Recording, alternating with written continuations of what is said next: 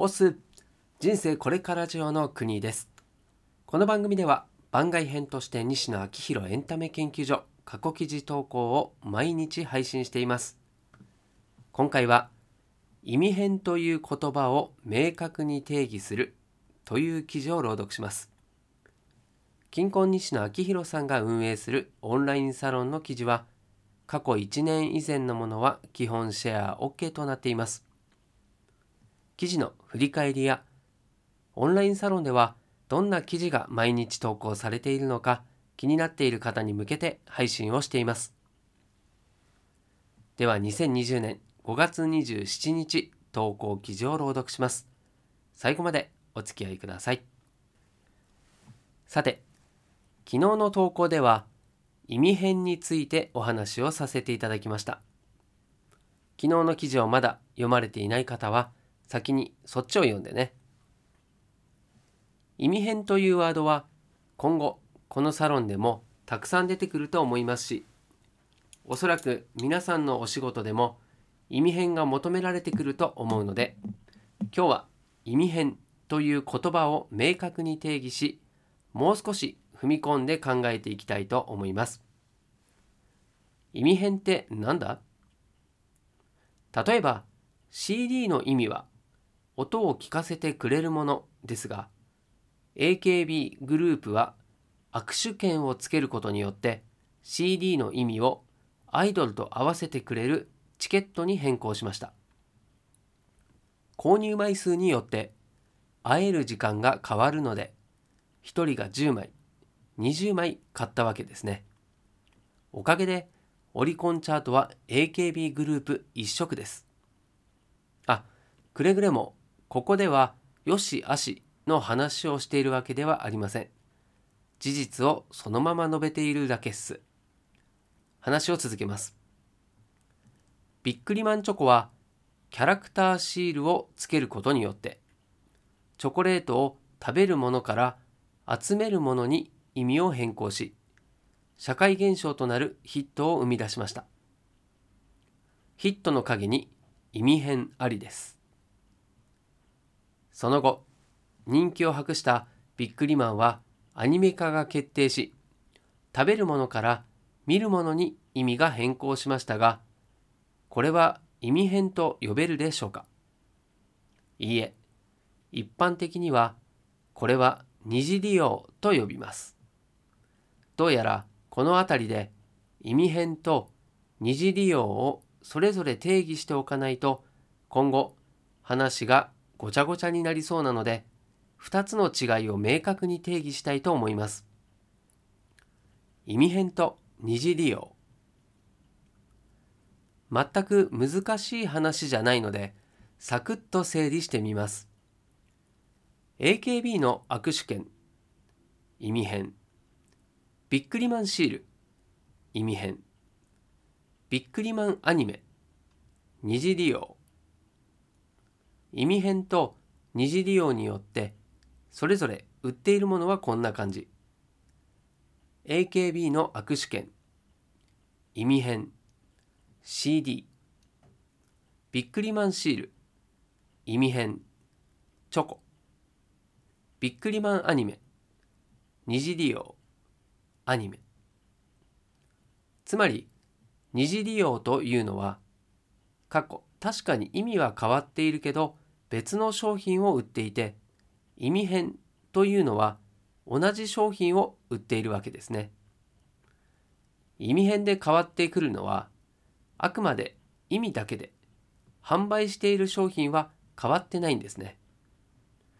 僕は国内外で絵本絵本店を開催して絵本を見に行くものにしていますがそこで販売しているのはあくまで絵本です。この時絵本は読むものではなくお土産という意味で買われます。AKB が握手券をつけて CD を販売したり、ビックリマンチョコがシールをつけてチョコを販売しているような感じです。これを意味変と呼んでいます。価値をつけて意味変するものもあれば、ノラ美容室のヘアカット前売り券はギフトかという文言を入れただけでヘアカットが贈り物になりました。絵本煙突町のプペルは自分たちが率先してさまざまな施設に送ることで贈り物として認識されるようになりました。AKB やビックリマンチョコのように付加価値追加機能を付け足して意味変するものもあればノラさんのように付加価値はつけずに打ち出し方で意味変するものもあります。このことから僕らが自分の商品を意味変するときは付加価値をつけて意味変する。打ち出し方で意味変する。の2つと角度から答えを探ればいいことが見えてきます。ホワイトボードにアイデアを出す際ここは分けて考えた方が思いつきやすいと思います。そして思考実験。意味変には訓練が必要だと思います。訓練を重ねないと思いつくスピードは上がりません。訓練対象は目につくものすべてです。筆箱ハサミソファーカラーコーンオンライン授業ととにかく何でも。ちなみに昨日 YouTube で考えてみました。YouTube の意味は見るものです。これを打ち出し方で意味変するという角度から考えてみます。YouTube× 食べるもの×。YouTube× 香るもの×。YouTube× 飾るものかっこインテリア三角。YouTube× 寄り添うもの丸。というわけで昨日僕が隣で仕事をしているだけの動画を撮ってみました。過去生配信をしてアーカイブに残してみました。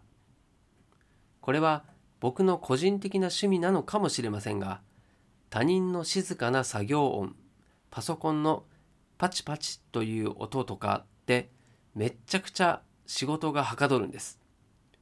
あの人も頑張ってるし僕も頑張ろう。で背筋が伸びるんですね。そんなこんなで作業に寄り添う動画は可能性としてあるなぁと思ってこんなものをアップしてみました。面白いのが寄り添う動画のポイントは発信しないです。発信してしまうと見るものになってしまうので意味が変動しません。過去基本 BGM で隣をちらっと見たら仕事中の西野がいるぐらいにしておくことが大切。昨日アップしたところすでに4万回ほど再生されていたので年間30万回ほど再生されると思います。ここに広告がついているので商品として機能している。意味編はこういった訓練の繰り返しだと思います。ぜひ身近なもので試してみてください。現場からは以上です。はい、ということで朗読は以上です。意味編にも種類があるということで、まあ、商品自体は変わらないけど意味が変わるもの。って考えると例えばよく聞くのはろうそくですね。ろうそくは火を灯すもの。店内の雰囲気をいい感じにするものに意味変して、まあ、電気の発明っていう大ピンチを乗り越えて、まあ、現在でも売り上げが伸びていると言ってますよね。その他お供え物とかはあらゆる商品を意味変させているものと言ってもいいかもしれないですよね。まあ、お供えできるものであれば何でもそうですよね。うん、あと花花もお供え物にもなるしあとインテリアにもなるしあと生け花とかあとギフトにもなりますよね。まあ、考えると、まあ、すでに身の回りに根付いている意味変が多くあることに気づきましたし、まあ、つまりは意味変させることで本来の商品の意味よりも意味を持っって生活に根付くことっていうのもあるんじゃないかなっていうふうに感じました、まあ、むしろ生活に根付けばロングヒット商品になり得るとも言えるのでそうですねそういう可能性を秘めた、まあ、まさに意味変っていうのはですねビックリマンチョコになり得る商品が生まれるんじゃないかなと思いましたね。まあ、商品を生み出す上では最初から意味変の可能性を探っておくということも大事だと思いますんで、まあ、何か始める際は意味変何かできないかなっていうところまで深掘りするのもいいんじゃないかなというふうに考えました。はい、ということで今回も最後までお付き合いいただきましてありがとうございます。こちらの記事や朗読がたくさんの人に届くようシェアしていただけると嬉しいです。ではまた明日この場所でお会いしましょう。お届けは国でした。したっけね？